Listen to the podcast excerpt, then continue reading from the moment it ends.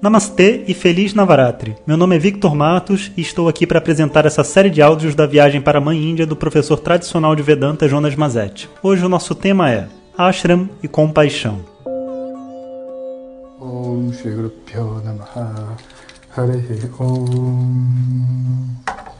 Olá pessoal, Namastê. Vocês estão ouvindo o barulho de uma chave e o que eu estou fazendo é abrindo a porta do meu quarto no Ashram, onde eu passei quatro anos estudando. Um lugar bem simples, com uma energia maravilhosa. E estou muito feliz de estar aqui de volta, de poder estar aqui com os meus alunos também, trazer vocês junto comigo pelo WhatsApp. Tudo como era antes, simples e ao mesmo tempo uma profundidade assim que você sabe pelas marcas na parede quais foram as coisas que aconteceram, quem viveu em cada local, em cada quarto, o que, que aconteceu em cada árvore, em cada esquina. Todas as memórias são reavivadas. E eu fico muito feliz de poder retornar depois desse tempo. É a segunda vez que eu retorno, desde que eu saí daqui. A primeira vez foi com um grupo também que estava viajando, mas naquela época tudo era muito recente. Agora, né, que sua mulher Nanda também já faleceu e o Ashton está num novo ritmo de, de vida. A energia do Ashton já está definitivamente diferente, mas estável, sabe? Não é que esteja diferente e estragou, não. Algumas mudanças. Outras pessoas agora estão conduzindo os cursos de três anos, né? Os cursos que, para falar a verdade, não tem curso de três anos ainda, mas conduzindo aulas e, e cursos. Dá para sentir né, a diferença no ar.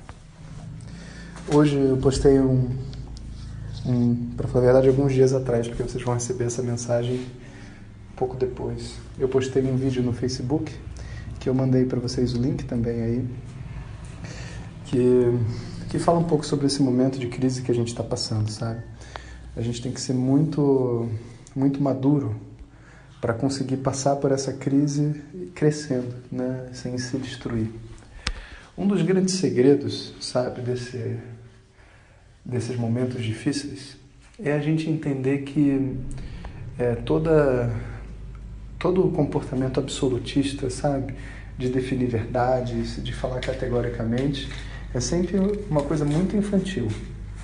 Porque é verdade, numa situações dessas assim políticas, ela acaba sendo escondida da maioria, porque como que a gente vai saber realmente o que é verdade? Como que a gente vai saber realmente o que é fake, fake news? Sabe? E mesmo que não seja fake news, o que é, o que é real de cada pessoa?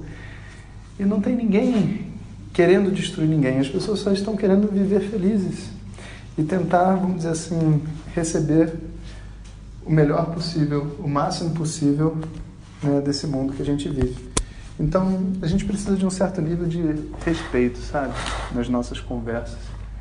E por isso eu acho assim, tanto o movimento de direita quanto o movimento de esquerda, eles estão ambos caindo num num ponto muito condenável, sabe? Onde, em vez de se conversar sobre ideias, sentimentos, necessidades, dores, as pessoas estão disputando uma com as outras, né? Se o seu candidato é melhor ou pior, que nem futebol. Mas eu acho que a humanidade está vivendo isso mesmo, né? E não é só no Brasil, é no mundo inteiro. E a gente precisa evoluir, precisa crescer. Né? Então, lugares como esse, como eu acho, me lembram de outros paradigmas de vida, sabe? Onde uma das lições que a gente aprende dentro do Asha né, é que a gente não toma partido de nada. Isso não quer dizer que a gente não seja atuante, não. A gente é muito atuante. Mas no momento que a gente toma um partido, a gente se fecha. A gente se fecha em ouvir o outro lado e a gente passa a se identificar com as vitórias e os fracassos desse partido. Ainda mais quando a pessoa está muitos anos no mesmo partido, aí ela nem quer mais saber se o que está acontecendo é certo ou se é errado, né? É um apego emocional às suas próprias ideias. Então, quando eu aprendi isso, não tinha nada a ver com eleição, tinha a ver com qualquer coisa que você se identifique na sua vida, né? E para você estar tá num ashram, esse barulho que eu estou arrastando as cadeiras, estou arrumando aqui. Para a gente assim, estar num ashram e descobrir quem a gente é, além das nossas identificações naturais e dos papéis que a gente faz no mundo, pô, a gente tem que realmente largar tudo que a gente pensa sobre si mesmo, sobre as pessoas, para poder dar espaço para uma nova forma de ver, né? uma nova forma de viver, uma nova forma de pensar. E esse é o momento onde a gente precisa encontrar esse espaço dentro de nós, sabe, para ser um pouco melhor do que a gente é ser um pouco, um pouco mais aberto, um pouco mais humano, né? E ouvir o outro, ouvir os anseios do outro e até o ponto que você possa realmente reconhecer que a verdade ela está escondida em algum lugar, que ninguém vai ter, ninguém vai saber com certeza. Então é uma aposta, uma aposta feita para todos os lados, onde o certo e errado é simplesmente um aquilo que as pessoas querem acreditar.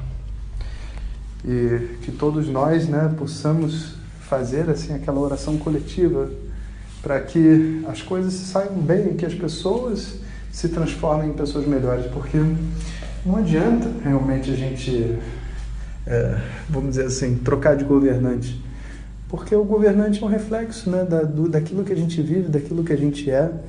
Né? Então a gente precisa realmente se responsabilizar por nós mesmos, né? a gente cuidar um do outro e ser uma nação única, né? um grupo único de pessoas.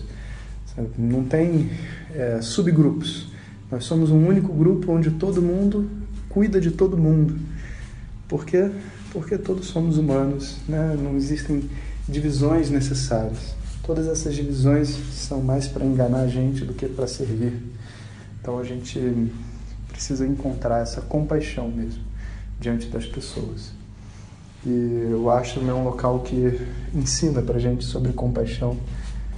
A gente cheguei aqui e poucas são as pessoas que eu conheço que fizeram um curso, devem ter três ou quatro, que ainda vivem aqui de alguma maneira, associaram a sua vida a esse local. Mas é, eu recebi uma calorosa recepção de todas as pessoas que trabalhavam aqui. O cara que cuidava das vacas veio falar comigo. Ele não fala a minha língua, não falo a dele. E ainda assim, eu falando português ele falando tamil, eu entendi que nasceram duas vacas novas que ele quer me mostrar. Ele perguntou se eu acabei de chegar, eu falei que sim. Que eu, se eu estava no Brasil, eu falei que estava, estava com os meus alunos. Ele falou que estava feliz por isso. Como que eu sei tudo isso? Não me pergunte, faz parte desse processo, né? E as senhoras que trabalham aqui sempre muito tímidas, né? Porque na relação com o homem elas são tímidas mesmo, então elas todas meio assim precavidas, mas querendo falar comigo, eu fui, dei um namastê para elas bem altos, né? Elas ficaram todas rindo, tímidas e saíram andando. As pessoas que, que faziam serviços gerais, né? Todo mundo me recebeu assim com uma energia, sabe, que você realmente entende, sabe, que não é uma questão de quem você é, do que você faz, da sua posição, da cor da sua pele, da sua opção sexual, se você é indiano, se você é brasileiro. É simplesmente uma legítima conexão humana. É só isso que a gente precisa despertar dentro da gente. Uma legítima conexão humana. E os seres humanos têm essa, essa bênção, né? Esse, essa disposição interna de ajudar, de ajudar e contribuir para si mesmo, para a vida dos, dos semelhantes, para os animais, para a natureza. E a gente tem prazer em fazer isso. E a gente precisa aprender a viver esse prazer. É isso que vai fazer, independente se a gente estiver numa crise, independente se, sei lá, é, a gente não fizer uma virada política e a economia estartar e a gente entrar numa crise como foi a Argentina e a Venezuela, independente de tudo isso, se tiver dinheiro, se não tiver, se tiver comida, se não tiver, o que vai definir a nossa qualidade de vida é a nossa capacidade de contribuir um para a vida do outro e passar por essa juntos. Né? Então, aproveitando esse momento que eu estou vivendo aqui, né, e, e, esse clima que a gente está vivendo, eu queria passar essa mensagem para vocês, né, e falar que continuem a meditação, quem está fazendo, porque as meditações estão evoluindo junto com a viagem, né, e vocês vão sentir a diferença energética de cada momento, né, uma, uma lavagem que a gente está fazendo no nosso subconsciente e experimentando vários tipos de exercícios. Então, um bom dia para todos vocês. Om Sahana Bhavatu Sahanau Sahaviryam Karavavahai Tejasvinavadhitamastuma Vidvishavahai Om Shanti Shanti Shanti Se você quiser receber nossas mensagens diretamente no seu WhatsApp, peça para quem te encaminhou este áudio para compartilhar o nosso contato e nos envie a mensagem Quero Receber. Mais informações www.vedanta.com.br. Até o próximo áudio. Om Tat Sat.